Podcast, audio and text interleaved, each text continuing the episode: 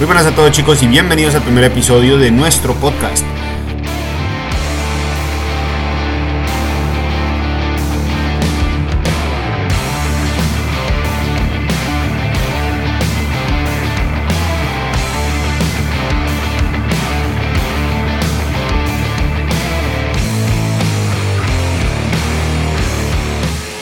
Este podcast nace con la intención, con la idea de que podamos compartir a través de otro formato, de otra manera, ese tipo de comentarios, de situaciones, de debates que solemos tener en las redes sociales mientras nos tomamos un café, mientras analizamos un poco lo que hacemos normalmente en el mercado y la forma en que vamos desarrollando ese tipo de análisis o ese tipo de hipótesis que luego llevamos a la práctica a la hora de invertir.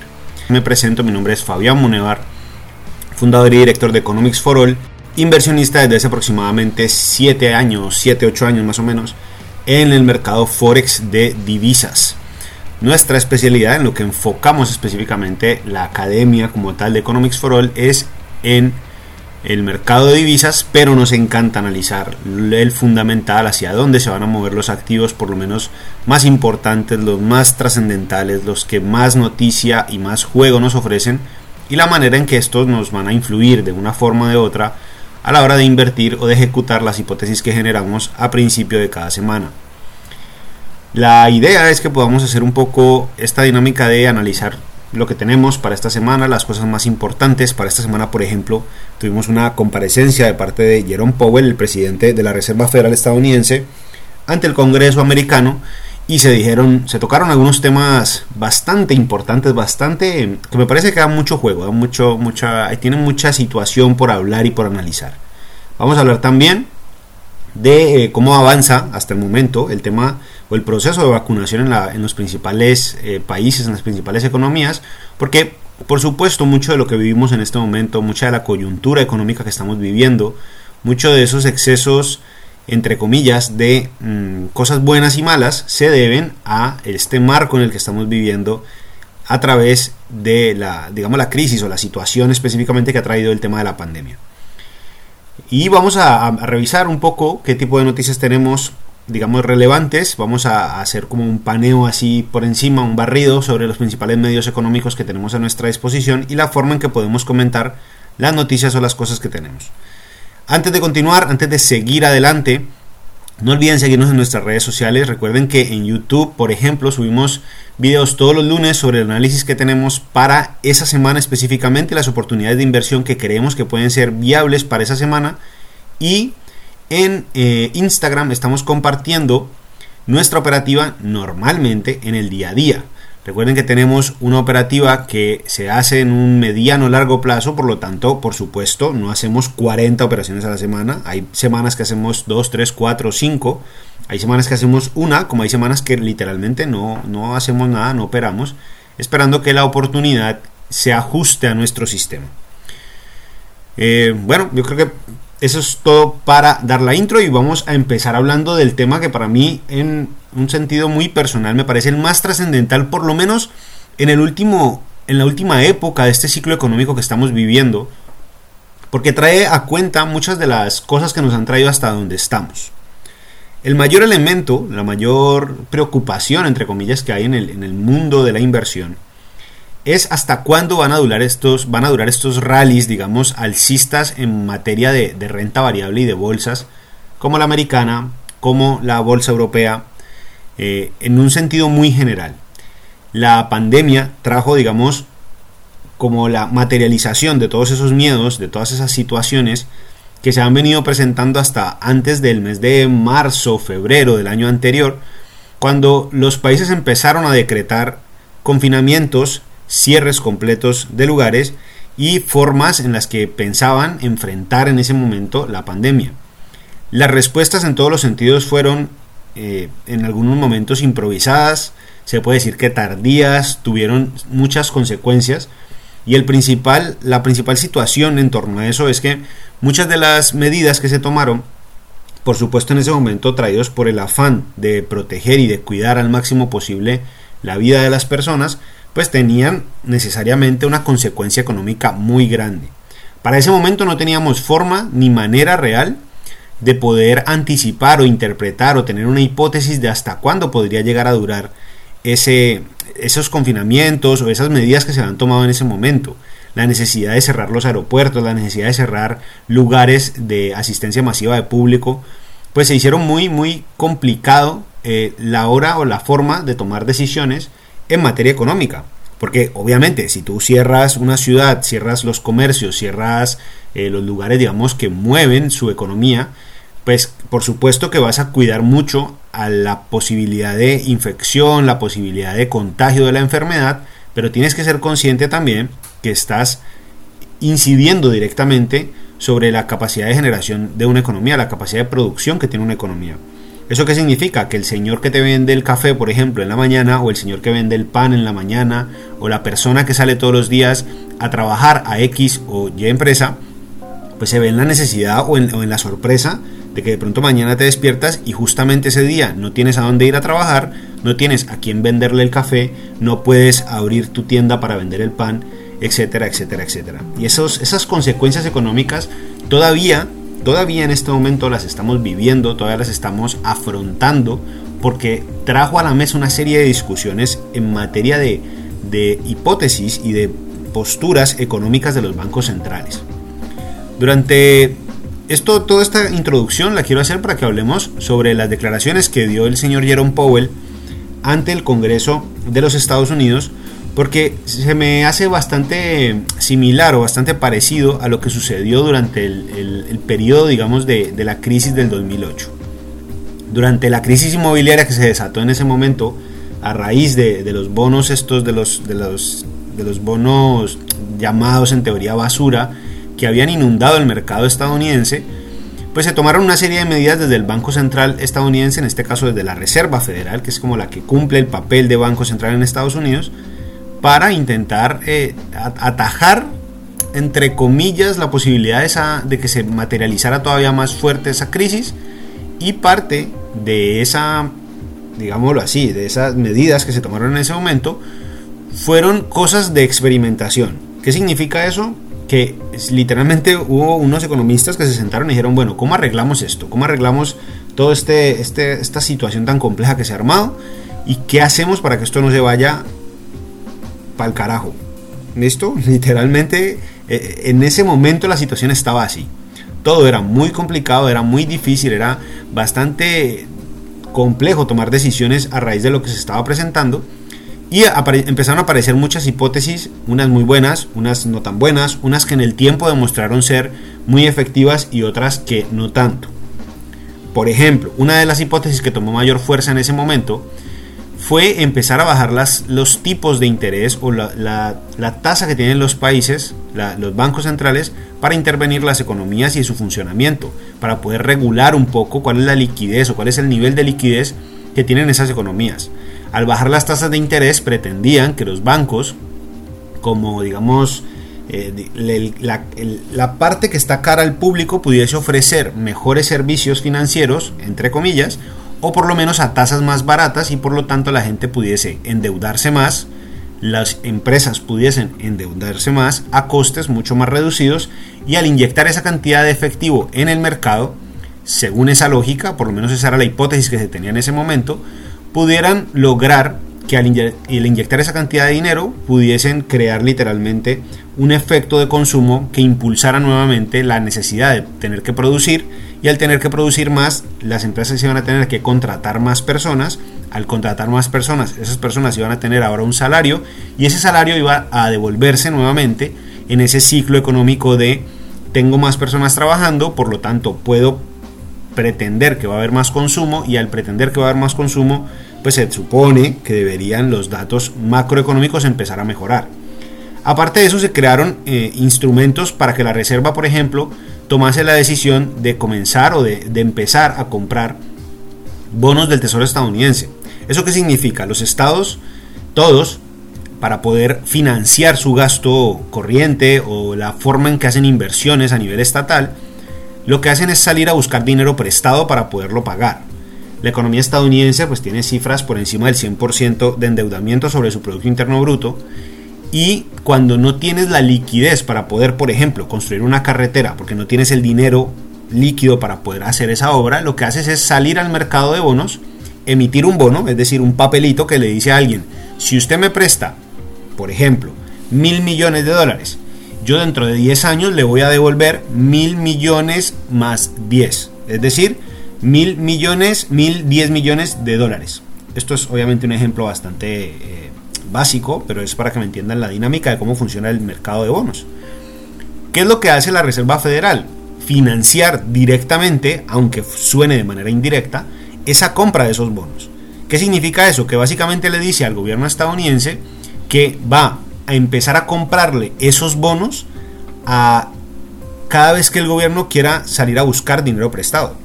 Entonces la misma Reserva Federal, que por cierto es la dueña de la impresora de los dólares, pues lo que hace es que dice, ah, pues usted no tiene a quién pedirle dinero prestado, yo le compro ese bono. Es decir, yo le presto el dinero para que usted se endeude y continúe invirtiendo. Esto siempre, obviamente, en la lógica de que al invertir ese dinero en la economía, la economía va a tener un comportamiento bueno o por lo menos aceptable dentro de los, digamos, dentro de los criterios que tiene la banca eh, de la Reserva Federal para que el, el, mecanismo económico funcione, para que el empleo continúe, digamos, subiendo para que las empresas sigan produciendo, para que los salarios vuelvan a subir, para que la inflación eh, suba de una manera controlada, etcétera, etcétera, etcétera. Todo este tipo de cosas, todo este tipo de medidas fueron un experimento en ese momento. Digamos que no se había tenido que tomar una decisión de esas, o por lo menos no en esa magnitud, hasta antes de esa crisis específicamente.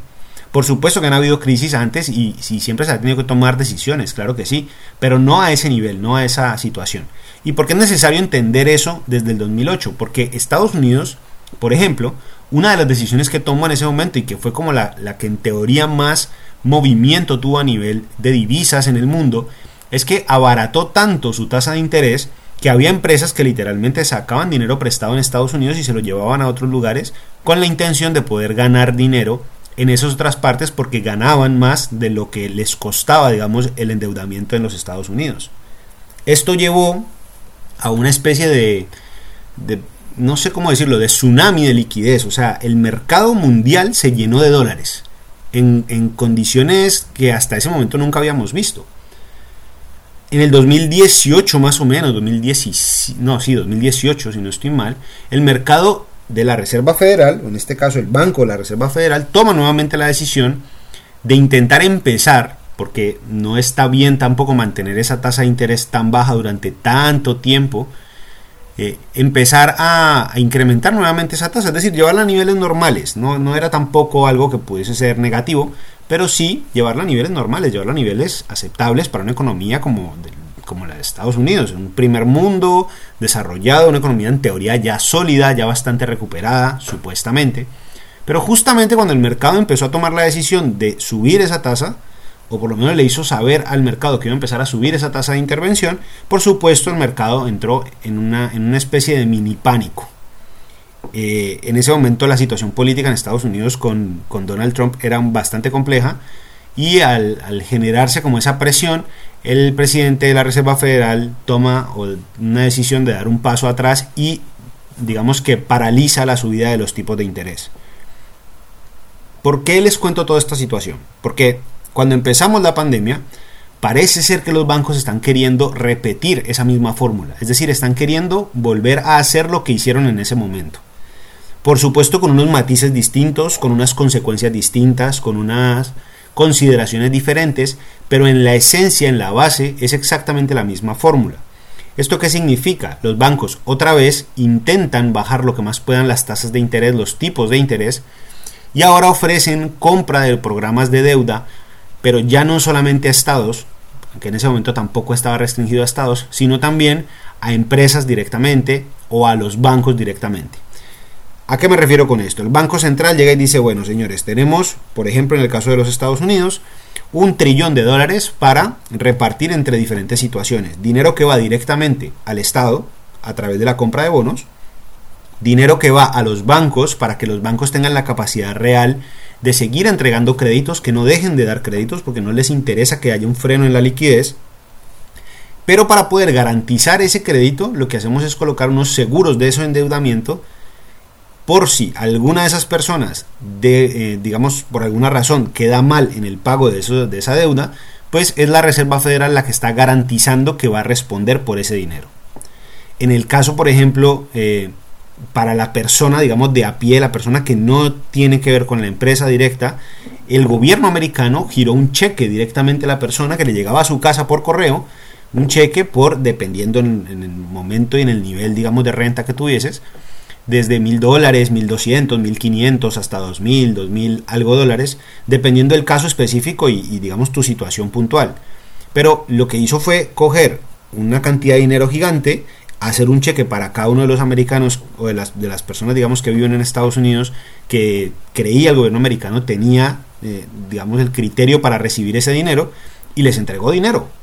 Nuevamente, con la lógica de que al entregarles ese dinero, esas personas iban a salir a gastarse ese dinero y al gastarse ese dinero iban a hacer que el movimiento, digamos, de la economía no se detuviera, no, no se paralizara por completo.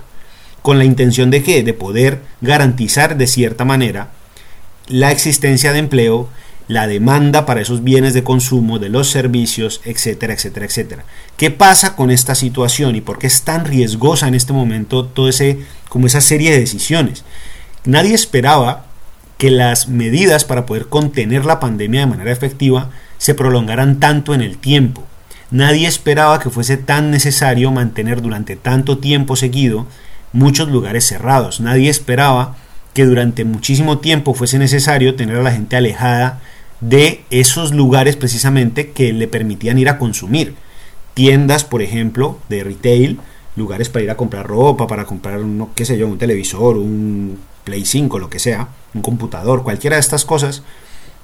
Nadie esperaba que eh, la decisión, digamos, de entregar el dinero, pues fuese solamente un saludo a la bandera, porque lo que terminó creando esa decisión es que la gente tomó el dinero y tomó la decisión de hacer otras cosas, no necesariamente malas, sencillamente no fue la, eh, digamos, no era lo que esperaba el mercado que sucediera. Muchos de los lugares que habían cerrado, pues algunos continúan incluso cerrados, muchos otros ya han empezado a abrir de manera muy gradual, pero han empezado a abrir o con restricciones en horarios y cosas parecidas. En Europa pasó algo bastante parecido. Los bancos centrales lo que hicieron fue intentar reducir aún más, aunque ya la tasa es imposible seguirla bajando, eh, aún más seguir reduciendo la tasa de interés, la tasa de intervención, garantizar a través de un fondo que en su momento se anunció de 750 mil millones de dólares, eso es una cifra eh, extremadamente gigante. Uno de los titulares, cuando se aprobó, digamos, el paquete de medidas de ayudas, eh, decía el Banco Central Europeo saca la bazuca para poder, eh, digamos, hacerle frente a la crisis. ¿Qué significaba eso? Hubo países que en el transcurso del tiempo, después de la recuperación en el 2008, después de, una mini crisis que tuvo Europa en el 2013, pues tenían o estaban en este momento en una etapa en la que no tenían la liquidez, ni el dinero, ni la capacidad monetaria, ni de deuda para enfrentarse a una nueva crisis.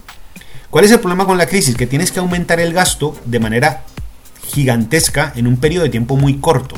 ¿Por qué? Porque tienes que contratar empleados nuevos, invertir en infraestructura, cubrir más personas, que la sanidad funcione casi que a un ritmo que nunca había funcionado, hacer una cantidad de cosas que no habías hecho o que, digamos, si lo tenías planeado, ya no lo puedes postergar hasta dentro de 10 años, sino que tienes que hacerlo ya, dentro de un mes, dentro de dos meses.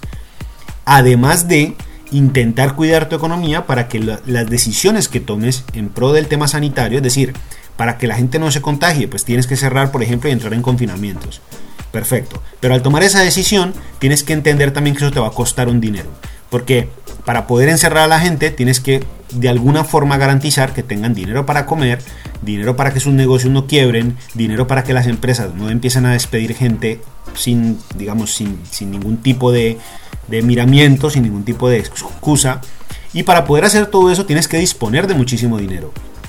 Y había países que realmente no estaban en condiciones de hacerlo tipo Grecia, tipo España, tipo Chipre, tipo Italia, que son países que tenían ya, digamos, una situación económica, no voy a decir que complicada, de pronto si no hubiese habido pandemia, pues no les hubiera ido muy mal. El problema es que hubo pandemia y con la pandemia se enfrentaron a la lógica de que tenían que asumir una serie de inversiones para las cuales no estaban preparados, no tenían una economía que les permitiera asumir ese tipo de, roles. En ese sentido, entonces, lo que hace el Banco Central Europeo es decir, miren, señores, nos ponemos de acuerdo todos los países que hacen, digamos, que son miembros del Banco Central Europeo, que funcionan bajo la moneda del euro, y recogemos una cantidad de dinero. ¿Qué es lo que pasa? Que cuando tú estás en un club en el que todos tienen que poner dinero, pero tú no tienes el dinero para ponerlo, pues todo eso se financia a través de deuda. Nuevamente, en la misma lógica como la Reserva Federal es la dueña de la impresora que imprime dólares en Estados Unidos, el Banco Central Europeo es el dueño de la impresora que imprime euros en la Unión Europea. Entonces, en ese sentido, lo que hace la Unión Europea, o el Banco Central en este caso, es decirle a los estados que gasten lo que tengan que gastar, hasta un monto por supuesto, que luego ellos con ese dinero aprobado a través de deuda, nunca se nos puede olvidar que esto todo está financiado con deuda, todo es un mecanismo a través del cual los estados se continúan endeudando. Entonces, ellos salen, cubren esas necesidades, pagan una cantidad de subsidios, una cantidad de protecciones sociales, una cantidad de extras de sanidad, una cantidad de extras en materia laboral, una cantidad de extras en todos los sentidos respaldados en esos 750 mil millones hasta ese momento por supuesto que con el tiempo se fueron ampliando algunos tramos haciendo una serie de modificaciones pero en ese momento la aprobación era por 750 mil millones de euros ¿qué pasa en esa lógica entonces? países con un poco más de digámoslo así de liquidez de unas cuentas públicas más saneadas más digamos con mayor vitalidad, con mayor fuerza, pues tuvieron la, tuvieron la oportunidad de poderse enfrentar a la misma situación pero con una mayor cantidad de herramientas, con una mayor cantidad de situaciones o de, margen para poder manejar esas cosas.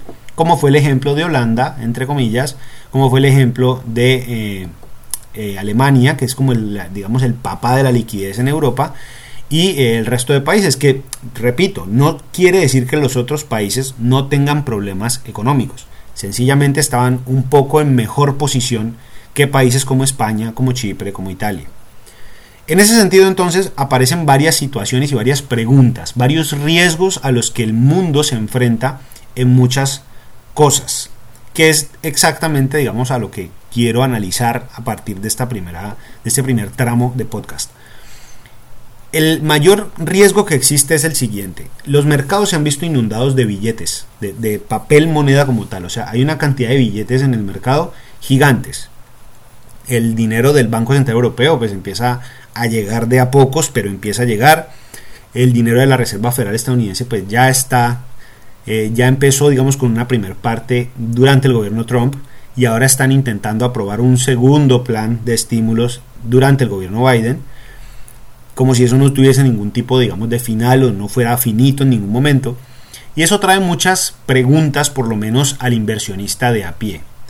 Por ejemplo, una de esas preguntas es, ¿no existe un riesgo de algo que se llama la hiperinflación? ¿Qué significa eso?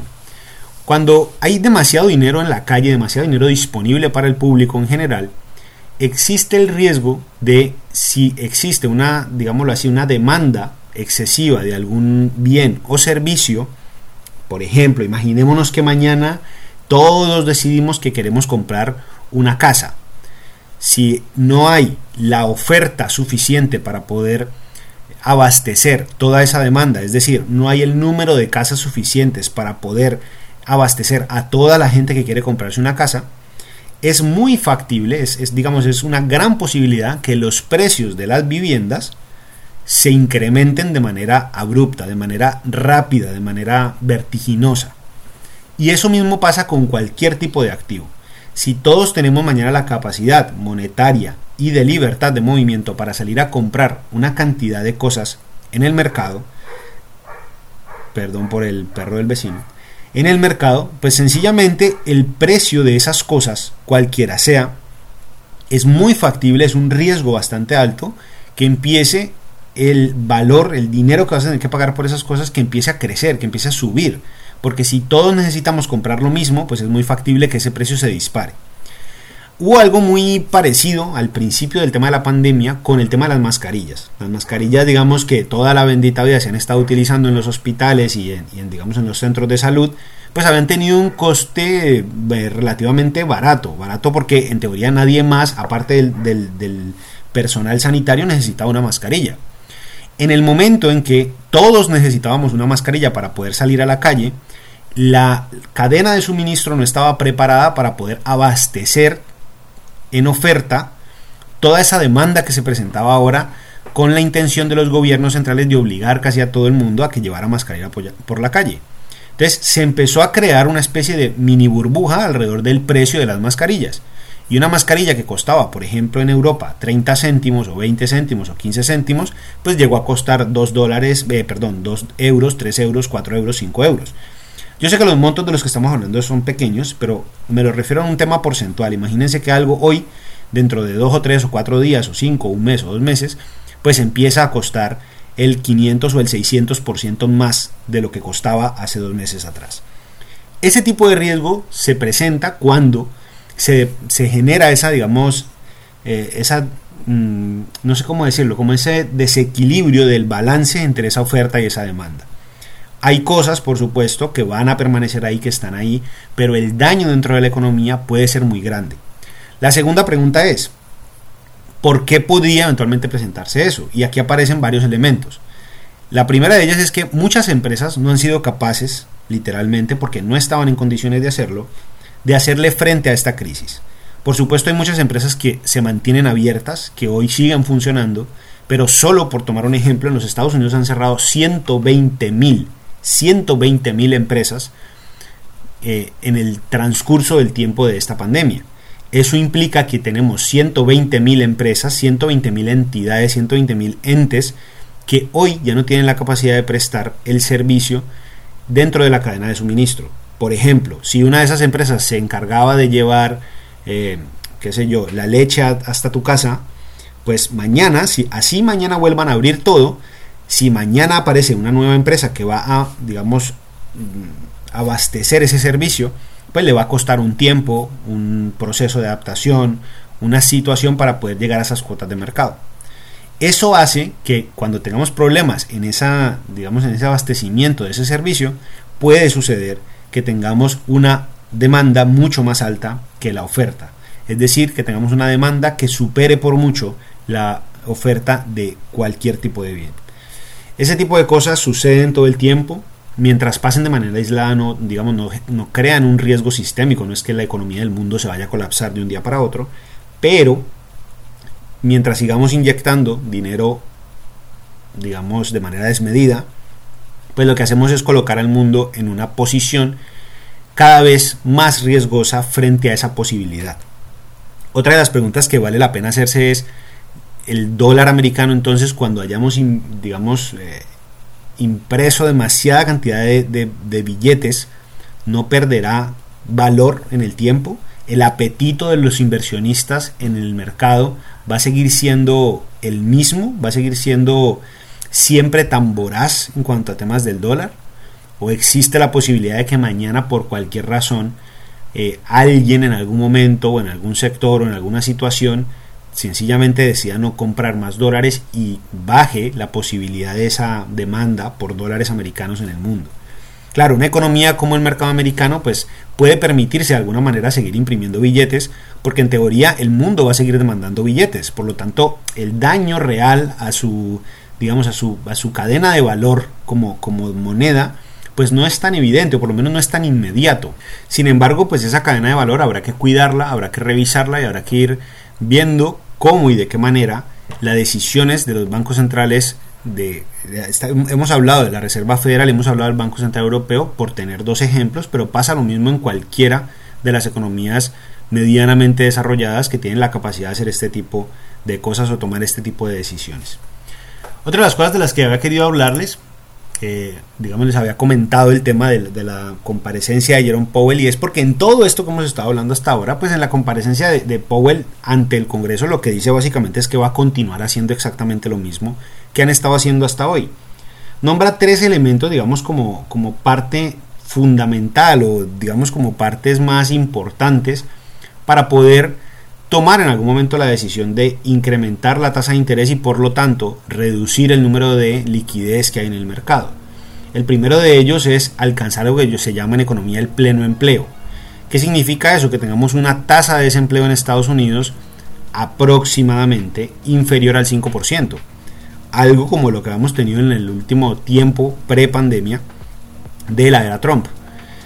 La idea supuestamente de la Reserva Federal es que cuando llegue la economía estadounidense a algo parecido a eso, puede empezar a pensarse o a plantearse la posibilidad de eh, poder incrementar nuevamente la tasa de interés. Otro de los elementos era ver la inflación, el numerito este inflacionario, por encima o cercano a niveles del 2%.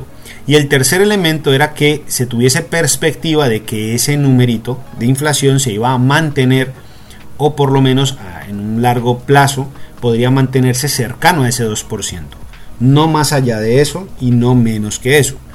¿Qué es lo que pasa con estas tres condiciones? Como les estaba comentando hace un momento, es muy difícil que veamos eso en el corto plazo, es muy difícil que eso suceda, porque pasan varias cosas, hay varias consecuencias del tema eh, post pandemia, post COVID que todavía no hemos vivido.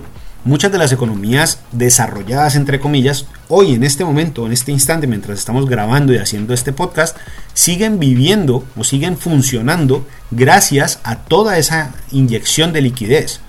Es decir, las tiendas que siguen abiertas hoy, las empresas que siguen abiertas hoy, las empresas, digamos, de, consumo directo, los bares, por ejemplo, en Europa que siguen abiertos, los parques de atracciones de Disney que estaban cerrados y que han vuelto a, abrir poco a poco, todo ese tipo de empresas estaban funcionando a pérdidas durante todo este último año porque no tenían visitas, porque no tienen turismo, porque no tienen funcionamiento. Las aerolíneas, por ejemplo, todas están funcionando a pérdidas y tienen y siguen manteniendo una cantidad de personal de empleos, de qué sé yo, trabajadores, proveedores, etcétera, que siguen dependiendo de que esas empresas funcionen para poder que esa gente gane dinero, pueda tener a los empleados que tiene y la economía continúe su curso normal y natural. ¿Cómo han financiado esas empresas o esas personas o esas entidades la, digamos, la supervivencia durante estos meses? A través de deuda. ¿Qué tipo de deuda? Hay cualquier tipo de opciones. Que un banco les haya prestado el dinero, que hayan sinceramente, digamos, a como tal que hayan quedado mal en el pago y que estén esperando hasta volver a abrir para poder empezar a pagar nuevamente. Eh, en Europa, por ejemplo, hay una cosa de unos préstamos que se hacen con garantía a ese fondo de ayudas, lo cual significa que cuando una empresa quiebre, pues quien termina pagando realmente la deuda es el fondo de ayudas. Entonces, cuando los bancos tengan que tomar la decisión, porque el dinero no es infinito para nadie, ni siquiera para quienes tienen la impresora y pueden imprimir dinero cuando quieran, cuando los bancos tengan que, digamos, se vean en la obligación de empezar a recortar, a replegar todas esas ayudas, es muchísimo, muchísimo, muchísimo em, el daño que le puede causar a la economía en general. Es muy grande la cantidad de empresas, la cantidad de personas que pueden llegar a quedarse sin empleo. Es muy alto el riesgo frente a la posibilidad de eh, que la gente en general o que las personas o que las empresas o que el mercado, digamos de manera global, pues pueda absorber ese, ese choque del, repliegue de todas esas ayudas.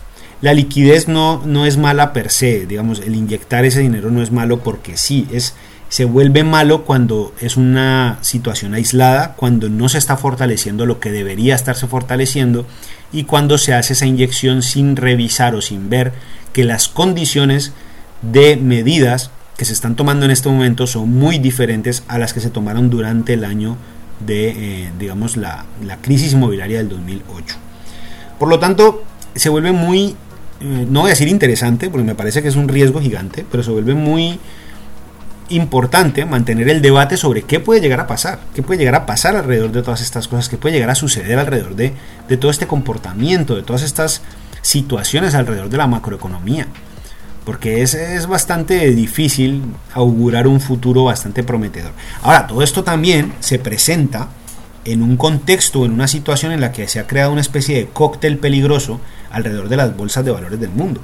El Nasdaq, el Dow Jones, el Standard Poor's, por nombrar tres índices americanos, están en máximos históricos de históricos de históricos, con unos números absurdos, increíblemente, eh, digamos, desproporcionados en todo sentido, entonces aparecen preguntas, preguntas como ¿a dónde se ha ido toda esa liquidez? ¿Será que todo ese dinero que han estado soltando los bancos centrales al mercado se está yendo realmente es a las bolsas de valores? ¿Se está yendo es a comprar empresas y a, y a recomprar acciones y una cantidad de cosas? Hay muchísimas empresas que hoy, en este momento, sostienen programas desde hace 5 o 6 años de recompra de acciones. ¿Eso qué significa? Empresas que lo que están haciendo con su dinero es volver a comprar sus propias acciones. Eso no es de por sí negativo, no es de por sí malo, pero sí genera una situación y es cuando esas empresas no tengan el capital para seguir haciendo eso, ¿qué va a suceder? Cuando el mercado repliegue, repito, todas esas ayudas, esa liquidez y la gente se quede sin dinero o las entidades se queden sin dinero para seguir invirtiendo dinero en esas empresas, ¿qué va a pasar con el mercado de valores estadounidense, por ejemplo? Son demasiadas las preguntas que hay en el aire, son demasiadas las reflexiones que hay que hacer, hay que tener mucho cuidado a la hora de invertir, hay que tener mucho cuidado a la hora de, posicionarse en un sentido o en el otro, porque por supuesto el el escenario, tanto favorable como desfavorable, es posible. Las dos cosas pueden pasar. Esto puede que no pase nada, puede que esto sea un mar de rosas y unicornios y arcoíris y todo salga perfecto, pero realmente la cantidad de señales de que la cosa puede salir mal, de que la cosa se puede desmadrar en cualquier momento, pues es bastante alta. Este era como el, tema, digamos, central de este podcast, el tema que queríamos tratar. En mi opinión, en lo personal, me parece que los bancos, y aquí ya esto es un pedacito más editorial, un pedacito más de lo que yo opino sobre toda esta situación, me parece que los bancos se han equivocado en la forma en que han tomado decisiones. Los líderes económicos y políticos que tenemos en este momento en el mundo no son los que tenemos en 2008. No quiero decir que los anteriores fueran buenos o malos, sencillamente estamos en condiciones diferentes, se están tomando medidas que a mi manera de ver no realmente no son sostenibles en el tiempo nuevamente. No quiere decir que no funcionen en el corto plazo, hay, cosas que había que hacer, hay situaciones de subvención, hay situaciones de, de pagar para que la gente pudiese literalmente mantenerse en su casa, eso, digamos, dentro de un marco de un estado, digamos, de bienestar o de un estado que, pretende velar por sus ciudadanos, está bien. Eso hace parte de una, de una posición sana, humana, de entender que la pandemia no es algo que nadie eligió. El problema es que las soluciones que se están planteando en el largo plazo, me parece que la consecuencia, digamos, la característica principal al final de todo este proceso, de todo este camino, no necesariamente va a ser positiva porque cuando empiece ese momento en que se empiecen a replegar todas esas ayudas, o que sencillamente las ayudas ya no hagan el efecto que, se supone que deberían hacer, pues cuando eso suceda, muchas empresas se van a quedar literalmente en bancarrota, mucha gente se va a quedar literalmente sin trabajo y el, el, grave daño a la situación económica va a ser tan profundo que le va a costar muchísimo a muchos países salir nuevamente adelante. Mi recomendación mental, mi tip mental sobre este tipo de situaciones, hay que invertir en reservas de valor, reservas refugio, oro, plata, commodities en general. Eh, cuando las monedas, el papel, la divisa como tal, empieza a perder valor, vamos a ver una explosión en los precios de los commodities, mucho más de lo que hemos estado viendo en los últimos años. Eso no va a pasar mañana y yo no tengo ninguna manera ni ninguna bola de cristal que me pueda permitir saber va a pasar el viernes o va a pasar dentro de dos meses o va a pasar dentro de un año. No tengo ni idea. Puede ni siquiera pasar. Esto es sencillamente una hipótesis personal que estoy haciendo y me permito aquí como dar mi opinión al respecto. Lo que me parece sí es que hay que ser consciente de que el riesgo está, que el riesgo es tangible, que existe una gran posibilidad de que suceda y mientras eso esté ahí en el aire, pues hay que tener cuidado a la hora de, intentar invertir. En la gran mayoría de posibilidades, mantener un posicionamiento prudente, conservador, intentar no mantenerlo todo metido en un solo lugar, intentar no mantener toda la inversión o toda la fuente de ingresos dependiendo de una sola cosa. Todos creo que nos hemos dado cuenta que durante el tema de la pandemia, muchas de las cosas que veíamos que no iban a suceder o que eran imposibles de que llegaran a suceder, si trabajabas en una empresa súper mega importante, pues nadie se imaginaba que esas empresas iban a tener tantos problemas económicos como los que tienen ahora. Nadie se imaginó que una pandemia nos iba a mandar a trabajar a casa 8 o 10 horas seguidas desde casa en un computador. Nadie se imaginó que, digamos, toda esta serie de, de nuevas aptitudes y actitudes y habilidades que hay que aprender sobre, eh, o que había que estar aprendiendo hace ya un tiempo, eh, pues se materializan de una manera tan rápida. Nadie se había imaginado que la digitalización iba a ser tan de golpe. Por supuesto que muchísimas cosas se habían ya digitalizado, por supuesto que muchas empresas ya habían tomado caminos, digamos, que pretendían hacerse cada vez más digitales, pero también es cierto que la pandemia aceleró muchísimos procesos por dar bastantes ejemplos, eh, por, bueno, por dar un buen ejemplo que ilustra bastante la situación, los bancos, por ejemplo, cada vez se dan más cuenta que es inútil mantener 40 sucursales físicas en una ciudad de, de 50.000 habitantes, cuando puedes hacer lo mismo a través de una aplicación en el celular donde puedes hacer todos los trámites del mundo eh, y que no necesitas tener 40 sucursales. ¿Qué va a suceder con eso? Que van a terminar cerrando muchas sucursales de esas entidades, van a hacer una inversión mucho más fuerte para desplegar mejores herramientas a nivel tecnológico y por lo tanto, lastimosamente, muchas personas que sentían que su trabajo era seguro porque trabajaban en un banco y pues como que qué de malo podía pasar, van a terminar quedándose sin trabajo, no por algo negativo, no por una conspiración de que el banco nos quiere, no, no, no, no, no, no. Sencillamente por un tema de necesidad de mercado. El mercado se está adaptando a las nuevas tecnologías. Lo que pasa es que si eso era un plan, que por ejemplo un banco lo tenía planteado para dentro de 5 años, para dentro de 7 años, para dentro de 8 años, y pretendía tomarse el tiempo con calma, sin afán de tomar la decisión poco a poco, pues la pandemia lo que hizo fue acelerar todo el proceso y obligarlo a que tome la decisión de manera mucho más de golpe. Y lo mismo pasa con muchos sectores. Y eso hay que entenderlo y tenerlo claro porque no podemos dar por sentado que, que solamente dependiendo de un empleo, pues estamos seguros y ya está. Entonces, sencillamente es una especie de editorial al final para la situación. Y por último, quiero hacer con ustedes como una especie de paneo sobre cuáles son esas noticias que pueden ser muy interesantes. Tengo un par de, de diarios de temas económicos.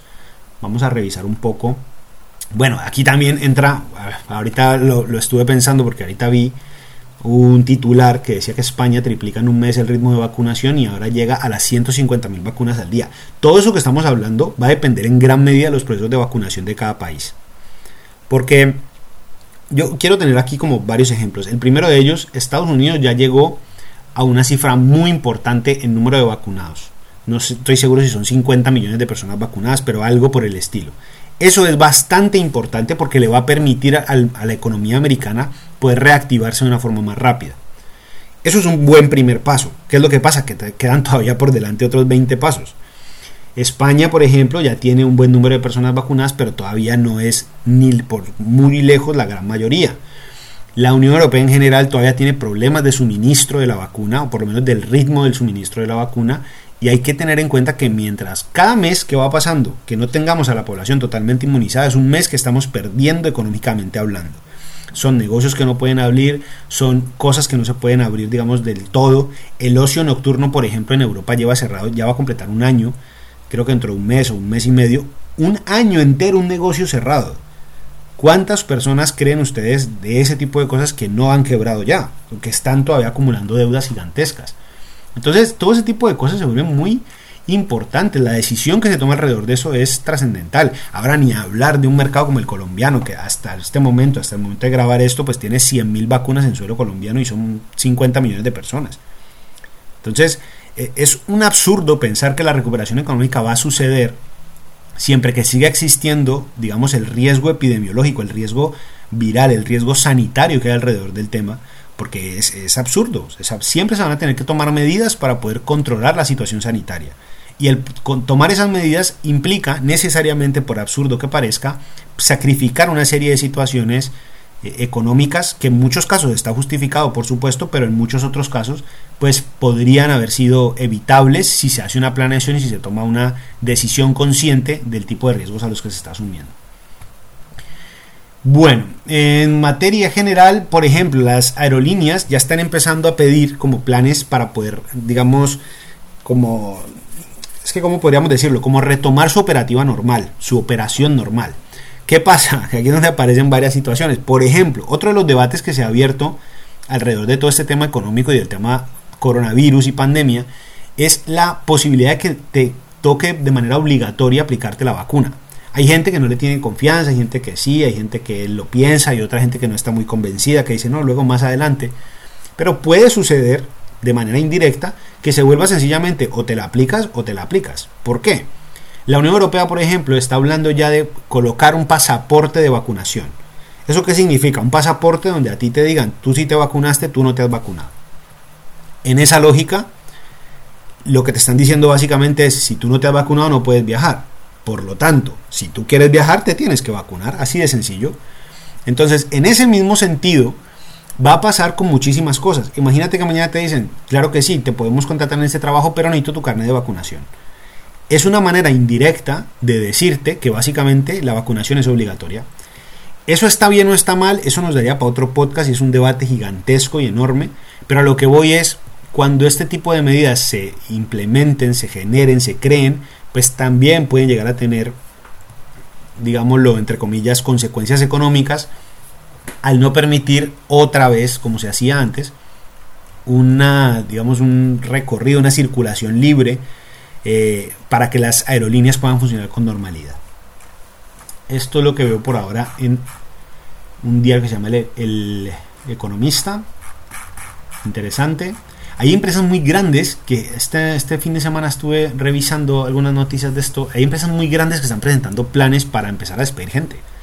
Eh, hay, un, hay un supermercado como una especie de tienda gigantesca por departamentos, algo parecido a Macy's, pero pues en otras proporciones por supuesto, llamado el Corte Inglés, que ha presentado un expediente para regulación, expediente de regulación ah, de empleo creo que se llama, para despedir casi a 3.000 personas. 3.000 personas, es que se dice muy rápido. y el asunto con esto es que son las empresas que supuestamente, o sea, ese tipo de empresas, como en este caso, estoy utilizando el corte inglés por dar un ejemplo, sencillamente, ese tipo de empresas son las empresas que se supone que son las que tienen el dinero. Entonces, ¿cómo estará el resto de empresas? ¿Cómo estará el resto de, de sectores económicos que supuestamente no les va tan, tan, tan bien? Entonces, si empresas como esas están planteando la idea de empezar a despedir personal, pues es que el tema todavía no lo hemos empezado a sentir, todavía no hemos sentido realmente los efectos reales de toda esta crisis y de toda esta situación. Que pueden pasar muchas cosas, muchas, muchas situaciones. Esto por ahora por aquí, quería ver un poco. Hay un diario económico en Colombia que se llama La República, que suele tener también a veces cosas muy interesantes para el mercado colombiano específicamente, que me parece muy, muy, muy interesante analizar el contexto latinoamericano y su, posición frente al resto de cosas. Pero nada que realmente valga la pena comentar. A veces hay cosas interesantes y a veces hay cosas que son un poco... Bueno, que el ministro dijo no sé qué, que el presidente dijo no sé qué, pero esas cosas... Prefiero no tocarlas, no, no entrar mucho en detalle sobre esas cosas. Eh, bueno, por ejemplo, eh, aparece la, opción de que, la opción no, perdón, aparece la confirmación de que Biden ya logró hacer aprobar en Cámara su plan de estímulos financieros. Bueno, ahí está la próxima, el próximo programa de impresión de billetes, el próximo programa de seguir imprimiendo dólares como si no hubiese un mañana. El G20 avanza hacia el consenso sobre aumento de reservas del Fondo Monetario Internacional en alrededor de 500 mil millones de dólares. 500 mil millones de dólares. Eso es una barbaridad. Básicamente lo que le están pidiendo es que nuevamente vuelvan a llenar el mercado de dinero para tener reservas, para guardarlas, supuestamente. Ahora, ¿cómo lo van a hacer? No sabemos. Hay que ver cómo van a hacer ese programa de esa ampliación de reserva y si se va a hacer a través de la compra de eh, bonos o no de, de deuda de los países. Y para terminar, para no seguir hablando más para no seguir dando más, más carreta, más sermones, una noticia que me parece bastante curiosa. Dentro de, las, dentro de las propuestas de Biden para la presidencia de los Estados Unidos estaba una revisión, digamos, de la política fiscal o de la política tributaria de los Estados Unidos. Una de esas situaciones eh, parece que ha puesto a, la, a Wall Street, a la bolsa de Nueva York específicamente, a amenazar con la posibilidad de irse de ahí con la posibilidad de buscar una nueva casa, una nueva, como una nueva sede. En caso de que, eh, digamos, la condición tributaria o las situaciones en materia de impuestos, pues se vuelvan más negativas para ellos.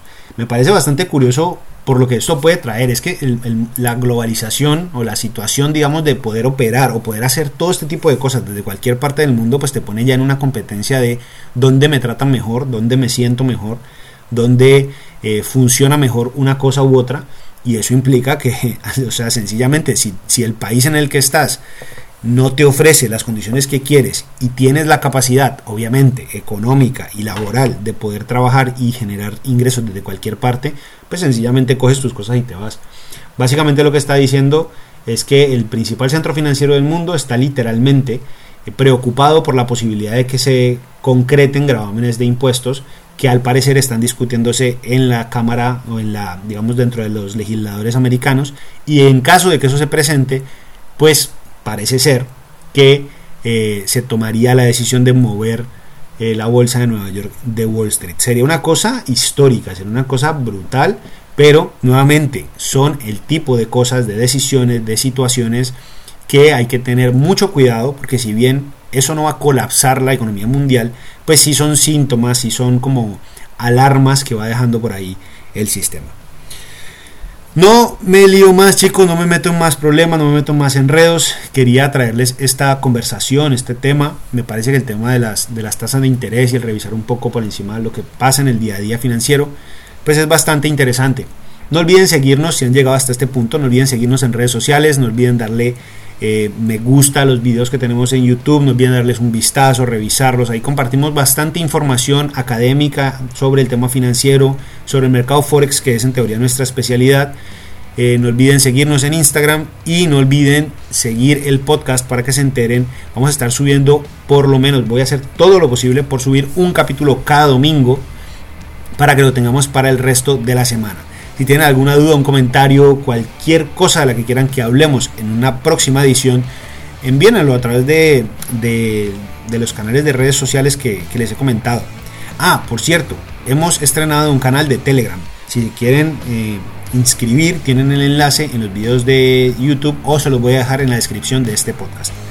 Les mando un enorme abrazo, espero que estén teniendo un excelente día, no importa qué día sea este, una excelente tarde, una excelente noche eh, muchas gracias por escucharme, muchas gracias por escuchar el contenido que estamos compartiendo y espero que nos veamos en una, bueno, nos escuchemos en una próxima ocasión. Un abrazo para todos, que tengan un excelente día y chao, chao.